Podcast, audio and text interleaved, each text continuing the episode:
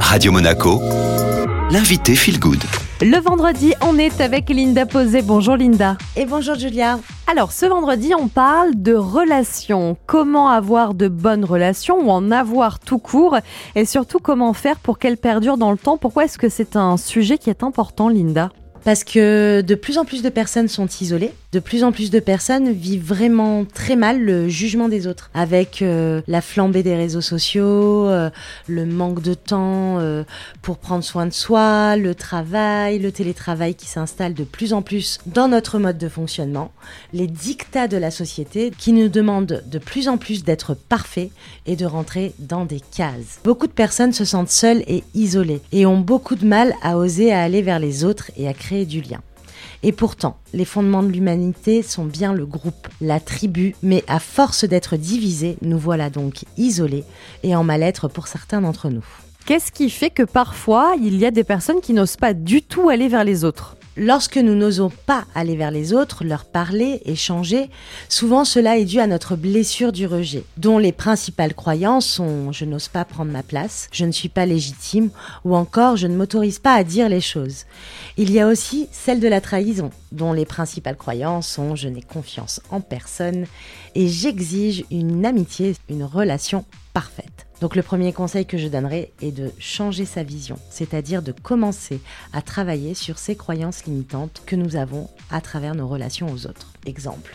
Je m'autorise à dire ce que je pense et ressens, ou encore je peux donner ma confiance et construire une relation sans préjugés. Et puisque vous avez rapidement évoqué les blessures, je rappelle qu'on en a longuement parlé sur Radio Monaco Feel Good et que les podcasts sont toujours disponibles. Alors quel est le deuxième conseil pour oser aller vers les autres? Alors comme nos croyances, notre vision nous limite, cela nous amène à un isolement. Donc je propose souvent de trouver une activité qui nous plaît. Elle peut être sportive, créative, intellectuelle, peu importe. L'essentiel est que cela vous plaise et vous appelle. Et surtout, surtout Julia, c'est de le faire en groupe. Non pas de s'isoler encore à travers un programme en ligne. Alors une fois qu'on a passé ce cap, ça reste quand même parfois compliqué d'aller vers l'autre. Dans ce cas-là, qu'est-ce qu'on doit faire?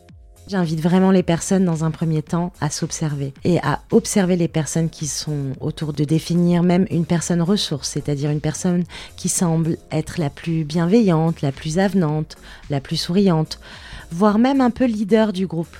Et puis enfin de dépasser sa peur et d'oser partager avec cette personne. En inscrivant dans son esprit un mindset de sa nouvelle croyance, donc j'ose aller vers les autres, comme une affirmation positive, oui, j'en suis capable, je suis tout à fait légitime de prendre ma place aussi.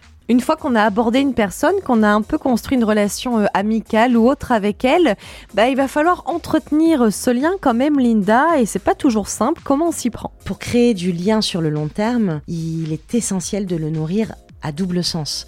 Donc d'oser proposer un covoiturage ou euh, aussi de poser des questions, de ne pas que répondre aux questions. Lorsque nous avons aussi euh, beaucoup de mal à créer du lien, on reçoit, on reçoit, mais on donne très peu parce qu'on a peur de déranger, on a peur euh, d'être jugé, ce qui peut être assez épuisant pour là ou les personnes en face. Faut pas laisser la responsabilité de ce lien à l'autre. Alors, osons, invitons-les à dîner ou à aller boire un verre euh, ou encore à confier quelques aspects de sa vie. Car lorsque l'on montre nos failles, notre vulnérabilité, lorsqu'on montre notre vraie part de nous-mêmes, on lâche les masques, alors l'autre aussi peut se permettre de se confier également. Et donc le lien se crée, un lien d'amitié peut se créer euh, effectivement. Et le mot de la fin, Linda, peut-être même pour les personnes qui ont été euh, beaucoup déçues en amitié, euh, parfois c'est pas évident hein, de se relancer. Julia, en mettant en place ces conseils, vous reprenez votre pouvoir personnel et vous êtes le créateur de vos relations. Ce n'est pas parce que vous avez donné votre confiance à une personne et que vous vous êtes trompé que cela est de votre faute, bien au contraire, dans une relation, nous sommes deux et donc co-responsables.